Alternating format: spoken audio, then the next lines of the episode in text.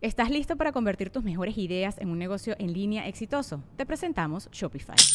Tal vez no lo sabías, pero nuestro podcast More Than Mamis es un negocio y lo empezamos por supuesto para desahogarnos y hablar sobre la maternidad, no para convertirnos en expertas de ventas y del e-commerce. Así que sí, necesitábamos ayuda para vender nuestro merch y poner en marcha nuestra tienda. ¿Y cómo suena con Shopify?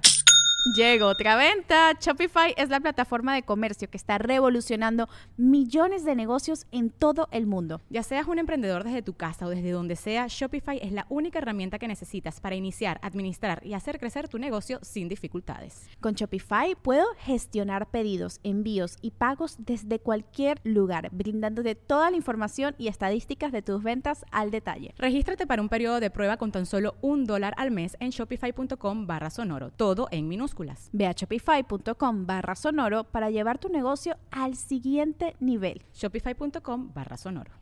Estas Olimpiadas de Tokio que acaban de cerrarse han sido muy diferentes, como todos sabemos, no solamente por lo obvio, el COVID y la falta de gente en las gradas aplaudiendo, no, me refiero a los temas de conversación que se pusieron enfrente, ¿no? Por ejemplo, el aplauso para el equipo noruego que dice, yo no voy a usar bikini, no las chicas no vamos a usar bikini, no tenemos que usar de bikini y las multan. Y celebridades que dicen, yo les pago la multa y esto genera un antes y un después. El tema de Simon Biles, la atleta eh, que decide retirarse de algunas competencias para darle prioridad a su salud mental y, y aprovecha la plataforma olímpica para hablar de la importancia de la salud mental.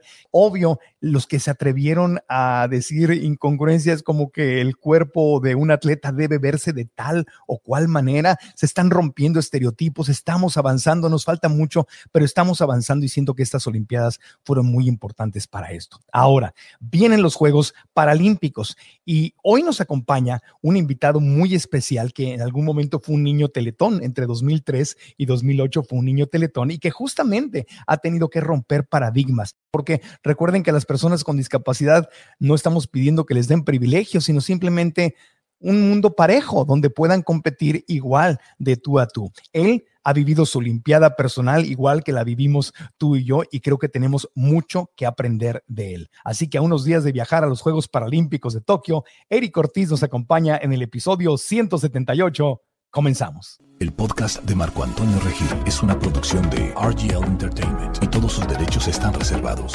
Desde muy pequeño, Eric ha seguido su gran pasión que es el deporte. Actualmente se desempeña como deportista paralímpico de alto rendimiento en el Centro Paralímpico Mexicano en la disciplina de lanzamiento de bala. Además, Eric es egresado de la licenciatura en Derecho de la Universidad de Cuautitlán Izcalli, cuenta con un diplomado en Derecho Deportivo emitido por la Universidad Autónoma de México. Entre sus logros sobresalientes está un sexto lugar en el Campeonato Mundial World Championship Paralympian Doha Qatar 2015. Un sexto lugar en los Juegos Paralímpicos de Río, Brasil 2016. Un quinto lugar en el Campeonato Mundial World Championship Paralympian Londres, Inglaterra 2017 y seleccionado nacional mexicano para participar en los Juegos Paralímpicos de Tokio 2020. Obtuvo su pase a clasificarse como uno de los siete mejores del mundo en lanzamiento de bala. Eric Ortiz está en el podcast. Eric, desde San Diego hasta Cuautitlán Izcalli, te saludo con cariño. Bienvenido al podcast, amigo.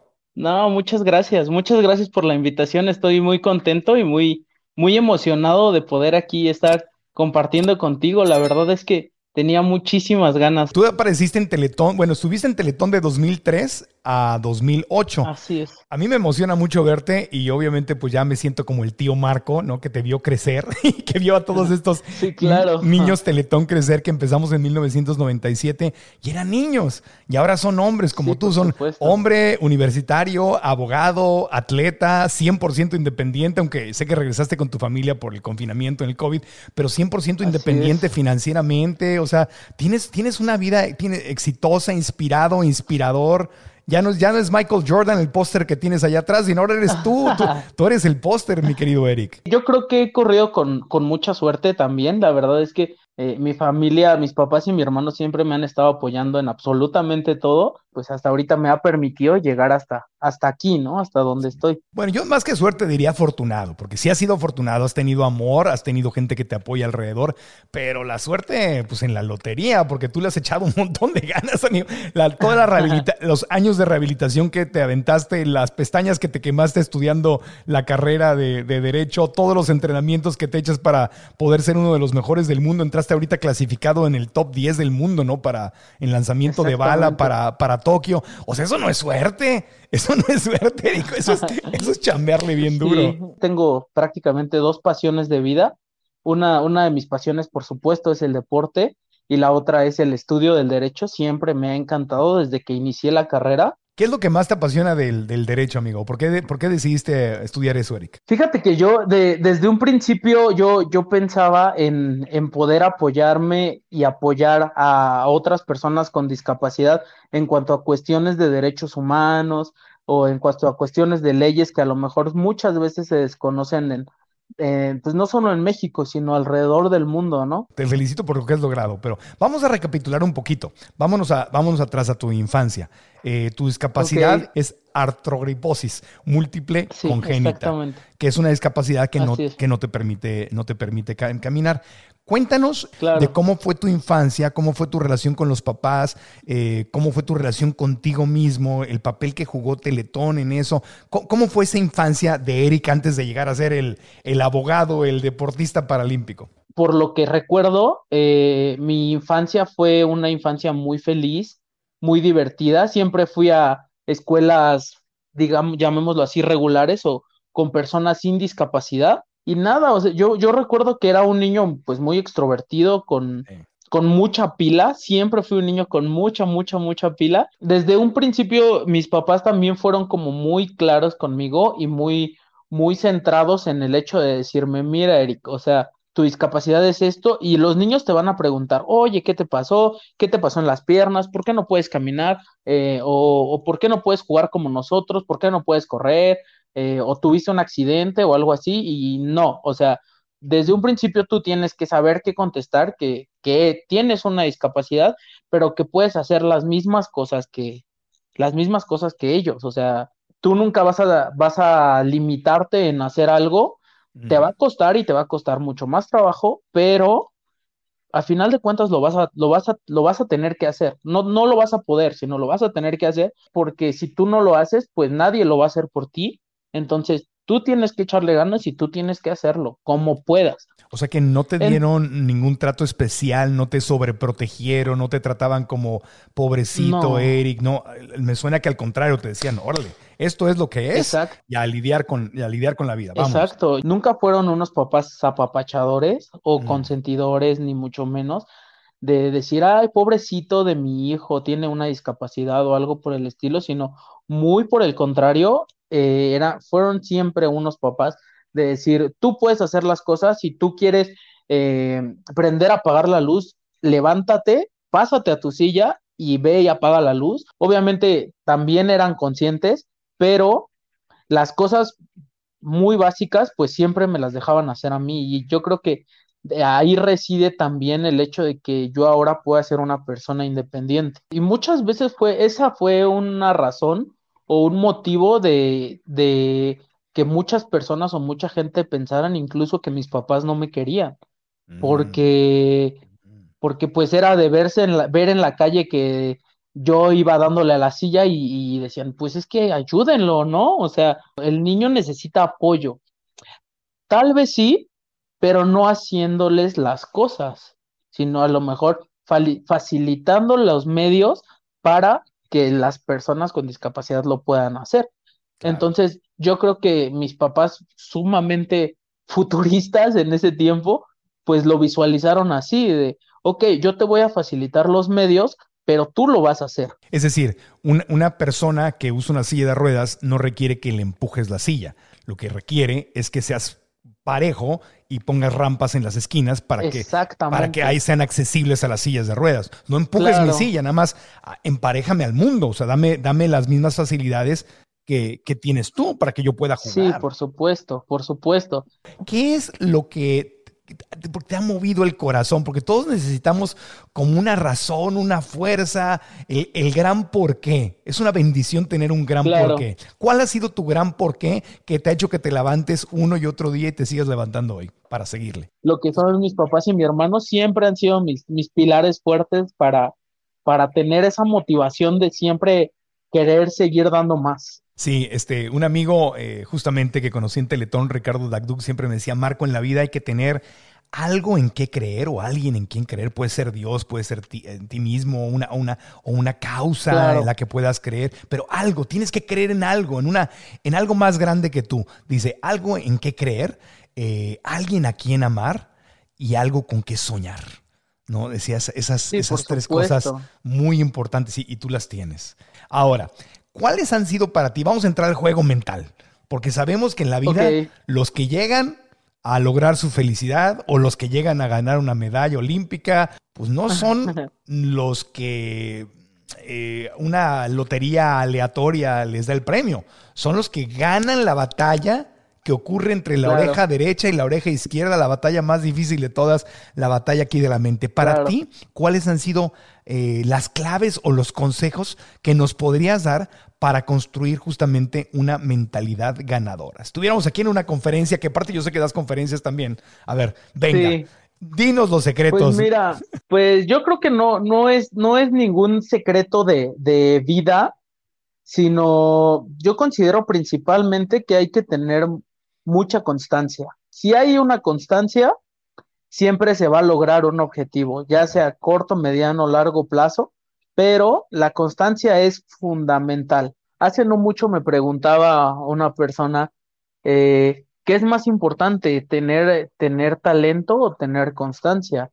Eh, yo sin dudarlo considero que, que el- quien tiene constancia llega, llega a, a donde quiera. ¿Qué otra cosa, amigo? Porque aparte yo sé que eres admirador de Kobe, de, de Michael Jordan, ahí lo tienes a- atrás de ti en, Sí. el, en el, y también de, de- de Kobe Bryant, o sea, te gusta el, el, el básquetbol y todo. ¿Qué otro secreto de ellos adaptaste para, para tu vida? Porque por algo los tienes en los pósters ahí en tu, en tu cuarto. Yo creo que una parte muy importante es eh, tener organización en cuanto al tiempo, organización financiera, por supuesto que es importante, como organización en el trabajo, como organización en el deporte. Entonces, yo creo que ese, esa es otra, otra de las, de las partes muy, muy importantes para poder llegar, ¿no? al éxito. Ahora, ¿en qué momento te das cuenta? ¿En qué momento Eric se da cuenta que sus aspiraciones pueden ser olímpicas?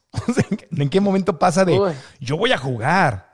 Estoy en silla de ruedas. Sí, claro. yo, voy a jugar como pueda y con quien Sí, pueda. Y tiene, y supuesto. tiene que haber un lugar para mí. Yo me voy a divertir y voy a darle. ¿En qué Claro. momento entra en tu cabecita esta idea de Eric puede ir a los Juegos Olímpicos? Espérame, espérame, espérame tantito.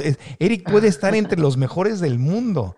¿En qué momento te das cuenta de eso? En el 2013 tuve la fortuna y, la dicha de, de ir a, a un Panamericano juvenil, que fue mi primera competencia en atletismo a nivel internacional. E- Eso de por sí, pues para mí ya era magnífico, era muy grande, porque pasamos de, de, de estar eh, en un, en un modo hobby a, a darle un poquito más de seriedad a las cosas, ¿no? De decir, ah, bueno, ya no, ya no voy representando al- a mi municipio, ¿no? A mi localidad, sino ya, ya estoy representando un país, o sea, ya estamos hablando de algo grande, ¿no? De algo, de algo masivo. Tú eres el- estás clasificado a Tokio en lanzamiento de bala como el número 7 del mundo.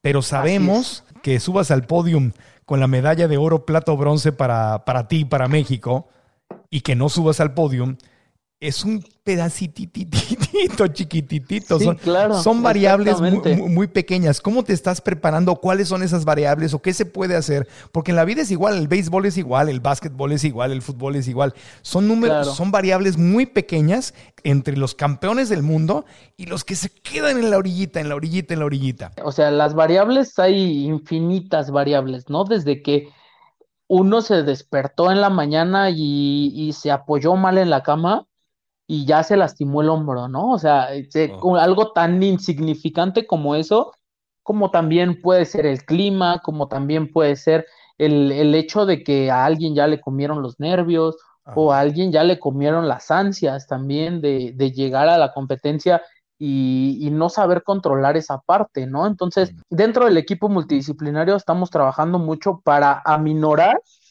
la- los factores que puedan tener un, un, un desempeño negativo dentro de la competencia. ¿Cuál es tu Claro. equipo? ¿Quién es tu equipo? ¿Cómo te respaldas de ellos para poder eh, aspirar a esta medalla? Porque imagino que le estás tirando a la medalla, ¿verdad? Vas con Sí, por sueño. supuesto. Mi equipo multidisciplinario está compuesto eh, principalmente por mis entrenadores. Tengo dos entrenadores, un entrenador metodológico y un entrenador que es un entrenador auxiliar, que es quien se encarga de, de, de, visualizar los entrenamientos. El entrenador metodológico es quien se encarga de planificar el entrenamiento, quien se encarga de hacer los macrociclos de entrenamiento y poner los, las subidas y bajadas dentro del, de las cargas de trabajo. Y el entrenador, el, el entrenador auxiliar es quien se encarga de ejecutar conmigo el plan de trabajo de, del, del, entrenador metodológico. ¿Quién paga todo eso, amigo? Porque son muchos entrenadores. es mucha gente. Yo, regularmente yo. Okay. También estoy trabajando con una psicóloga, con Margarita, mi psicóloga que ha sido mi psicóloga de cabecera desde que yo estaba muy chiquito. También estamos, trabajamos dentro del área médica con un doctor y un fisiatra, quien se encarga de mantenernos físicamente al, al 100%. Cuenta los tacos que te comes, te dice, a ver, papá. Exactamente, ¿no? Y, y, precisamente contamos también en el, dentro del equipo multidisciplinario con una nutrióloga. nutrióloga claro, sí, Exactamente, sí. quien se encarga de llevarnos pues nos, los planes de alimentación y también juega un rol muy importante porque nos protege de que a veces hay ciertas sustancias que, mm. que vienen en la comida que, que no pueden ser ingeridas para que no salgan en, en, el control antidopaje. ¿Como qué sustancia te puede dopar en la comida que ni siquiera te diste cuenta? Como el clenbuterol en la carne. El clenbuterol es una sustancia que hace que la masa muscular de las reses crezca. Sí, se los o sea ponen que... para que crezcan artificialmente y las puedan Exactamente. vender más caro. Entonces, médico, nutriólogo y todo. Entonces, todo esto lo pagas tú lo pagas tú con tu trabajo. Tú, tú haces tu dinero. Sí, claro. Que es el tema en México, en, en, muchos países de América Latina, que los atletas no pueden dedicarse solamente a ser atletas, sino que tienen que trabajar y ganar dinero por otro sí. lado para poder mantener su, su, su carrera. Obvio, tú, ustedes como equipo tienen expectativas de traerse medallas, el saber que tú puedes ser autosuficiente. Que, que, claro. te, que, te, que, te, rehabilitaste, que estás trabajando, que haces dinero, que puedes pagarle a, a tu equipo porque est estás sosteniendo todo eso y que puedes ir a competir a las Olimpiadas. Sí. Amigos, eso, esas son otras medallas, a lo mejor no, no, te las dan en un podium, pero aquí oficialmente yo te la doy.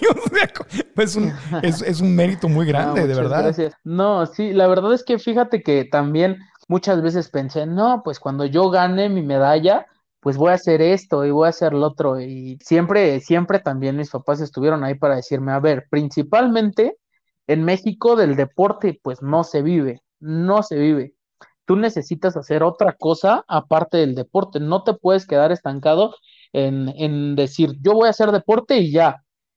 Porque eh, el, el, hecho de que tú ganes 80, 100 medallas no te garantiza el hecho de que tú a los 50, 60 años que ya no puedas practicar un deporte, pues ya no puedas vivir de nada, ¿no? O sea, ya no tengas un soporte, un sustento, ya no, ya no puedas hacer otra cosa más que nada porque ya se te pasó el tiempo de, de aprovechar el, el, estudio y pues hacer otra cosa, ¿no? Y pues la escuela, ¿no? Y la escuela, y la escuela siempre tuvo ese primer lugar antes del deporte. Muchas veces incluso dejé de ir a campeonatos nacionales o eventos estatales porque pues tenía escuela y la escuela pues era primero. ¿Qué tienen en común esta pelota y tus sueños? Bueno, esta es una pelota de fútbol americano y es un deporte que tiene sus reglas y si no las sigues, no solo no puedes ganar, sino que te van a expulsar del juego. Y eso es justo lo que sucede con tus sueños cuando no sabes ni por dónde empezar. O tu mente dice que está muy difícil y pierdes el juego más importante que es el que ocurre en tu propia mente.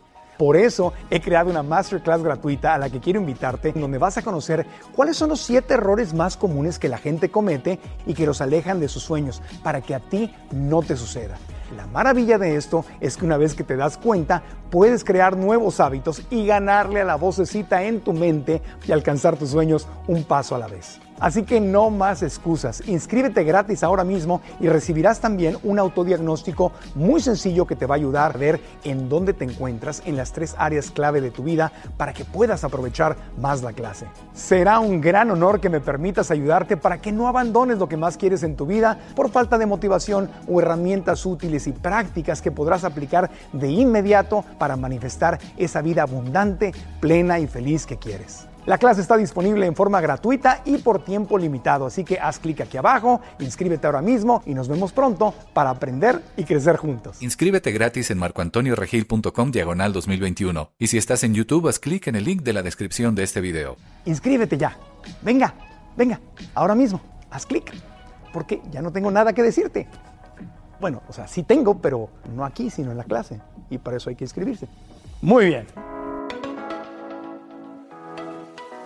Ahora, amigo, todos en la vida hemos tenido momentos oscuros, ¿verdad? Momentos tristes.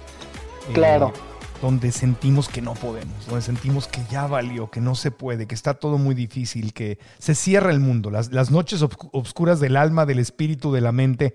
Y mi querido amigo Blair Singer, que, que ha sido mi, mi mentor, a lo mejor mm, si no has leído sus libros te los, te los recomiendo, él siempre dice que nunca podrás ganar más de lo que tu propia autoimagen te permita. Nunca vas a poder ganar más de lo que tú cuando te ves al espejo creas que puedes lograr. Entonces tú te ves al espejo y tú ves a un medallista eh, paralímpico, si tú te ves realmente sin que te dé risa y sin que Sí. te cause así, ay, ay, qué bárbaro, ay, qué cosa. No, si te- seriamente te puedes ver y dices, ahí estoy viendo a un medallista de oro paralímpico. Si tú no te la crees ahí, Claro. si tú no crees que puedes pasar del quinto lugar, no pasas.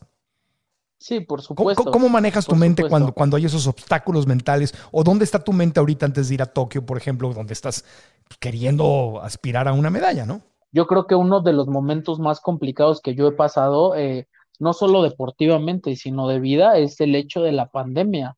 La pandemia vino a cambiar muchísimas cosas y no, yo sé que no solo a mí, sino a todo el mundo, a todo el Sí. mundo vino, vino y, y nos truncó muchísimas cosas. Sí pensé, pues esto ya se acabó, la vida ya no va a poder seguir eh, el ritmo que, que estábamos acostumbrados, buscaremos otra forma de, de vida, pero pues sí, desafortunadamente en, en el deporte pues ya no va a poder ser, ¿no? Entonces, eh, sí estuve muy al borde de, del retiro deportivo y de repente llegó Margarita de toda la vida diciéndome, a ver, tú te retiras hasta que yo te diga que tú te retiras, porque tú ahorita no tienes opción, vas, entrenas, sacas el entrenamiento y luego platicamos a ver si sí te retiras o no. Y bueno, o sea, me dio el, el volcón de toda la vida de todos los psicólogos Un buen coach. y excelente, ¿no? Mira ahorita en dónde, en dónde podemos estar parados, ¿no? Algo que he aprendido yo es que los momentos ganadores, los momentos triunfadores, anclarnos y recordarlos, o sea, poner esa ancla y recordar cuando te enfrentas a algo difícil, recordar un momento donde eras 100% triunfador y traer ese momento de regreso nos ayuda mucho, nos inspira.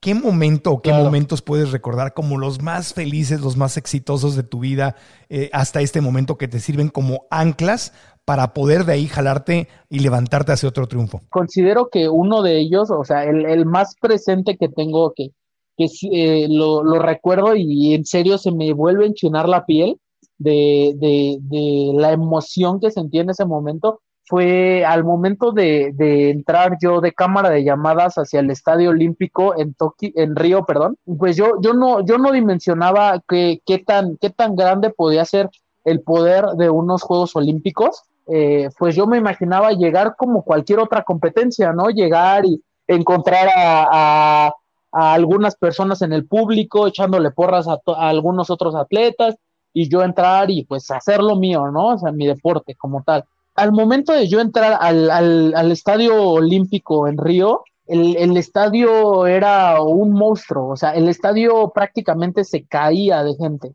En realidad no hay palabras para expresar ese momento eh, en donde entramos todos a, a la prueba, lo- los, en ese momento éramos 12 competidores, lo recuerdo perfectamente, y decir, bueno, ya estamos aquí, ¿no? Es, esto es real, esto son Juegos Olímpicos, hay, que- este es el examen final y pues vamos a dejarlo todo, ¿no?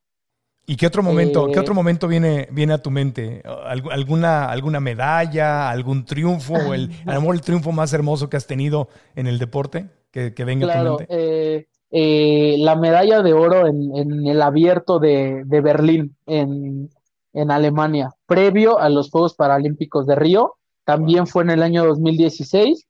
y bueno, yo, yo llegué con la motivación al 100% porque eh, en, ese, en ese viaje fue donde me avisaron que ya quedábamos clasificados, entonces yo dije, pues es ahora, ¿no? Es, es este momento.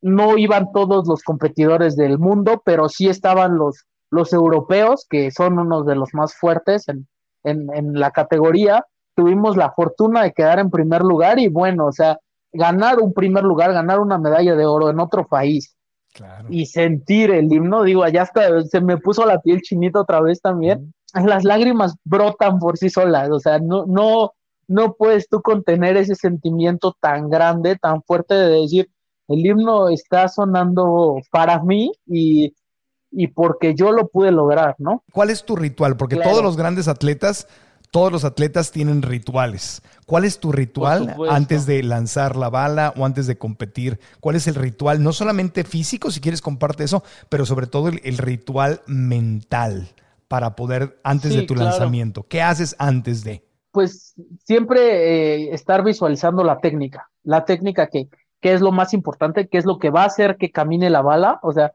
qué es lo que va a hacer que avance, cómo voy a hacer que vuele más la bala y obviamente pensando también, tú lo puedes hacer, eres fuerte, eres el mejor, esa marca que está ahí o, la primera marca tiene que ser la mejor y después de la primera marca, esa marca no está ahí, rómpela, eh, pásala, eh, tú puedes hacerlo, visualizándome a mí como si yo estuviera fuera del campo y me visualizara haciendo la técnica, eh, haciendo, lanzando esa bala. Ahora, si en ese momento llega a entrar la vocecita traicionera en la mente que dice, amay si fallo, amay si se me resbala, amay si no gano.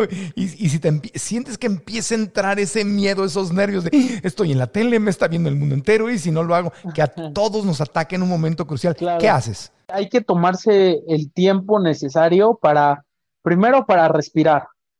Respirar. Es, eso es muy importante, respirar profundo y mentalizarse en, en, decir, ya lo trabajamos, esto ya lo hicimos diez mil veces en el entrenamiento o más.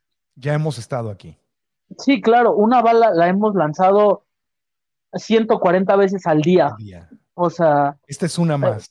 Esto diario lo hacemos, diario este, lo hacemos, es, es, es, lo que, a lo que nos dedicamos. Sí, o sea, esta es una esto, más, es un lanzamiento más, sí, yo lo sé hacer, esto es lo que hago, todo va a estar bien. Okay. Claro. Tú vas a llegar a Tokio el 9 de agosto, ¿verdad?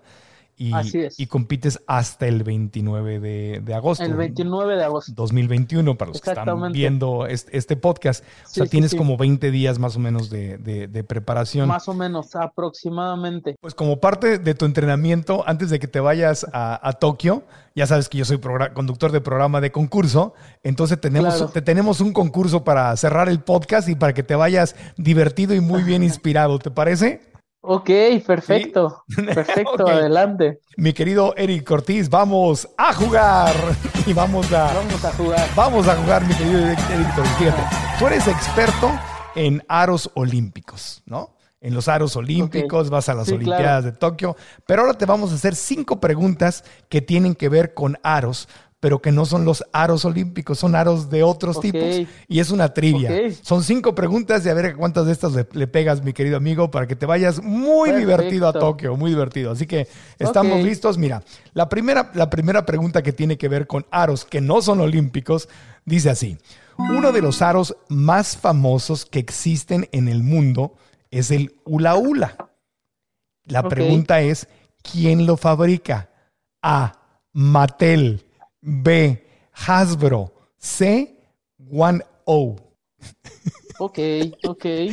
Qué buena pregunta. No tiene, na, no tiene, nada que ver con tu área de experto, pero son aros. No, de hecho no. Tengo un poco de conocimiento ¿Ah, sí? acerca de que, de que Mattel fue una empresa que inició en, en, en, los, en los juguetes. Después le siguió, le siguió Hasbro, entonces yo creo que descartaría un poco la respuesta de Hasbro. Entonces, la, la, otra, la otra empresa, la verdad, no, nunca la había escuchado. Entonces, yo creo que me voy a inclinar más por la respuesta de Mattel. Mattel, es tu respuesta final. Es mi respuesta final. Estoy muy nervioso, pero yo espero que esté en lo correcto. No, no, no es Mattel. Híjole. Es justamente es otra empresa, One O, es la, la que fabrica el hula hula. Ok. fíjate. Nadie, dato curioso, nadie tiene la patente, la patente del hula hula. El origen del hula hula Ok. es, es de la antigua Grecia, que eso sí tiene en, es en común con los Juegos Olímpicos. Y One O reinventó o relanzó el hula hula en 1957 y vendieron en los primeros dos años más de 100 millones de hula hulas. Así que, bueno. Wow. Segunda pregunta. Fíjate, aquí tenemos, tienen que ver otros aros. Aquí vamos a hablar no de los aros olímpicos tampoco, pero de los aros de cebolla.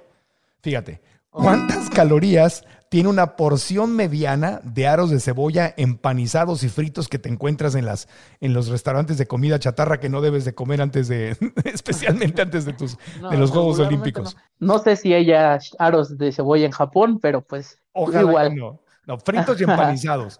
¿Cuántas calorías tiene esa porción mediana de aros de cebolla de comida rápida? A, 200 calorías. B, 470 calorías. C, 580 calorías. 200 calorías es lo que tiene una pechuga de pollo. Entonces, como son fritos y empanizados, o sea, de- la- el contenido calórico debe de ser bastante. Entonces, yo creo que la respuesta C va a ser la, la, la correcta.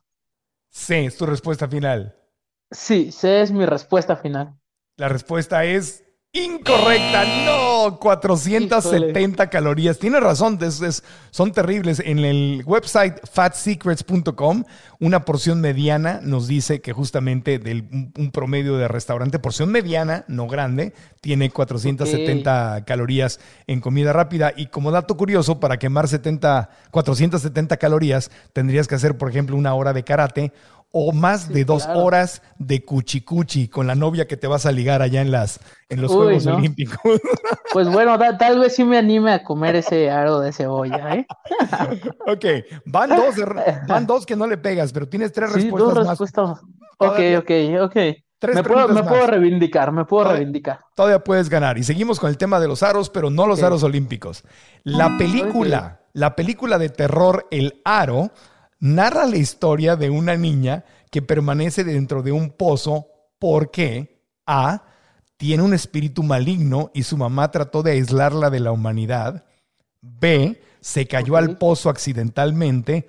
O C. Sus amigos la metieron al pozo para que no hiciera más TikToks de reggaetón. Aunque no tengo nada en contra del reggaetón ni de los TikToks tampoco, pues no, no considero que sus amigos la hayan metido por esa razón. Entonces, esa no es la historia, según tú. no, definitivamente no creo que, que, que sea la respuesta C. Mi respuesta va a ser la, la letra B, que fue porque, porque se cayó accidentalmente dentro del pozo. Respuesta final, B. Sí, es mi respuesta final, la, la letra B. No, es incorrecto, mi querido Eric. Eh, la niña se cae, no se cae al pozo. Híjole, muy mal, ¿eh? Muy mal. La mamá la mete al pozo porque se da cuenta que tiene un No, espíritu entonces- maligno y la quiere alejar Sí, de- del mundo. Y el problema no era, y luego le destapan el pozo y sale. Y hay una escena ahí donde sale la pantalla y te chupa como la bruja y todo. Van Sí, tres, claro. tres de cinco. lo recuerdo. Bueno, vamos por la del honor. Quedan dos preguntas. Por la del honor. Otra Pues pregunta, otra pregunta de Pero aros. bueno, Hablando de los aros del básquetbol profesional, que a ti te gusta mucho el básquetbol profesional, a ver, esta te la debes, de- esta te tiene que salir bien. Dice, ¿quién dominó el sí, por aro? ¿Quién dominó el aro de básquetbol en las finales de la NBA 2021? Chris Paul de los Phoenix Suns, Giannis Antetokounmpo de, de los, de los Bucks eh, o LeBron James de los Lakers. Como tuvieron el campeonato los Milwaukee Bucks, me voy a ir por Giannis Antetokounmpo de los Milwaukee Bucks. Respuesta final. Es la respuesta final. Es una respuesta correcta. Muy bien. Ah, Le bueno. pegaste. Bien, bien. Sí, y como dato súper interesante, sí, claro, se coronaron campeones, fue el que más puntos prácticamente cargó al equipo y se recuperaron de ir Sí, perdiendo a los dos primeros, regresó y ganó tres. Pero es, fíjate, él es griego de ascendencia nigeriana, fue el MVP, el, el jugador más valioso de las finales 2021. Claro. Pero el tema más interesante es que tanto él y sus dos hermanos y su mamá eran vendedores ambulantes. y de vendedores Sí, sí, claro, ambulantes. lo. Los tres hermanos llegaron a la NBA. Así que es una gran historia de superación personal. Sí, vaya historia. Super historia. Pues la última, ya llevas una buena, puedes salir con dos buenas. La Venga. última para cerrar y despedirte y mandarte a Tokio. bueno, todavía te faltan Venga, unos días. Puede, puede ser. Sí, yo creo que sí la vamos a tener bien. Venga. Venga, venga. Venga, el, último anillo, no los anillos olímpicos, sino los anillos o aros, aros o anillos, son lo mismo, ¿verdad? Entonces esta pregunta tiene que ver con los aros, que son anillos de el, señor, el Señor de los Anillos o eh, de, de Lord of the Rings. ¿Quién moría en esa película de Lord of the Rings o El Señor de los Anillos? ¿Quién moría por el precioso, por el anillo precioso o my precious, como él le decía? A. Gollum, B. Frodo o C. Chewbacca. Chewbacca es de la película de Star Wars. Es así, la conozco. Entonces, pues, Chewbacca definitivamente no, no es. En cuanto a Frodo o Gollum, la verdad, me voy a aventar un volado, pero voy a decir que Gollum. Entonces, ¿es la respuesta final? ¿Gollum? Sí, sí, respuesta final porque me lo dijo mi conciencia. Muy bien. Pues la respuesta es correcta. Muy bien. Ay, mira, qué bueno. Gollum. Bueno, Un, un hobbit del, Señor de los Anillos cuyo nombre era Smeagol, el que decía, "Oh, my precious, my precious, que hablaba así, y, él tenía una influencia maligna que el anillo le hizo que se, se deformara y se convirtiera malo, y tiene esta doble personalidad donde por un lado es bueno y por otro lado es malo, y entonces está sufriendo Sí, sí. muchas veces como nos pasa a los seres humanos que estamos, lo haré, no, eso es bueno, lo voy a... No, no lo hagas. Ay, así estaba. Así que te quedas con, Claro, do- claro. con, con dos de tres, mi, que- mi querido Eric Ortiz. Cerraste con, lo importante es que cerraste con dos respuestas correctas. con dos respuestas buenas. Te deseamos mucho éxito, te agradecemos que hayas compartido con nosotros. Éxito en Tokio, que te vaya muy bien, amigo. Y gracias de todo corazón. Y No, ojalá que te, gracias. que te traigas una medalla de regreso. Y si no, que simplemente te traigas una, una experiencia preciosa para ti en Tokio, que te la mereces. Perfecto. No, muchísimas gracias, muchísimas gracias, Marco, por invitarme, por la verdad, por valorar, darle este valor tan, tan profundo que tiene, pues, mi trabajo como tal. Y pues nada, muchísimas gracias por, por la invitación y muchísimas gracias a toda la gente que nos, que nos va a escuchar o nos está escuchando o nos está viendo por ahí. Al contrario, gracias. Estamos en contacto, muchas gracias. Espero que hayas disfrutado del podcast. Le deseamos a Eric lo mejor en las Olimpiadas y recuerda que tú y yo tenemos una Olimpiada diaria en nuestra mente donde también esa vocecita nos ataca y recordemos cómo Eric cuando va a lanzar su bala, cómo detiene el pensamiento, el diálogo que no lo lleva al éxito, cómo lo transforma en un diálogo que dice ya estuvimos aquí. Vamos a respirar y esto lo podemos manejar. Eso es lo que me llevo. Pero si estás aquí en YouTube, déjanos comentarios acá abajo y nos dices qué fue lo más importante que aprendiste de Eric para usarlo en tu vida. Dale like al video, activa la campanita para las notificaciones y suscríbete al canal. Y si estás en cualquiera de las aplicaciones de podcast, sea en Apple, en Google, en Amazon, en iHeartRadio o en Spotify, gracias, cinco estrellas, suscripción también. Todo eso nos ayuda para seguir con el podcast. Gracias y hasta la próxima.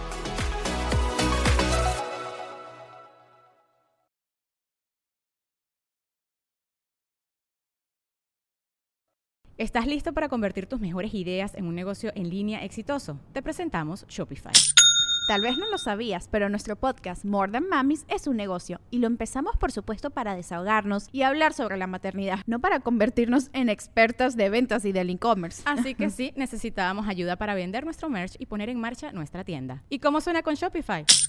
Llegó otra venta. Shopify es la plataforma de comercio que está revolucionando millones de negocios en todo el mundo. Ya seas un emprendedor desde tu casa o desde donde sea, Shopify es la única herramienta que necesitas para iniciar, administrar y hacer crecer tu negocio sin dificultades. Con Shopify puedo gestionar pedidos, envíos y pagos desde cualquier lugar, brindándote toda la información y estadísticas de tus ventas al detalle. Regístrate para un periodo de prueba con tan solo un dólar al mes en shopify.com barra sonoro, todo en minúsculas. Ve a shopify.com barra sonoro para llevar tu negocio al siguiente nivel. Shopify.com barra sonoro. Hold up. What was that? Boring. No flavor. That was as bad as those leftovers you ate all week. Kiki Palmer here, and it's time to say hello to something fresh and guilt-free. Hello Fresh. Jazz up dinner with pecan-crusted chicken or garlic butter shrimp scampi. Now that's music to my mouth. Hello Fresh. Let's get this dinner party started. Discover all the delicious possibilities at hellofresh.com.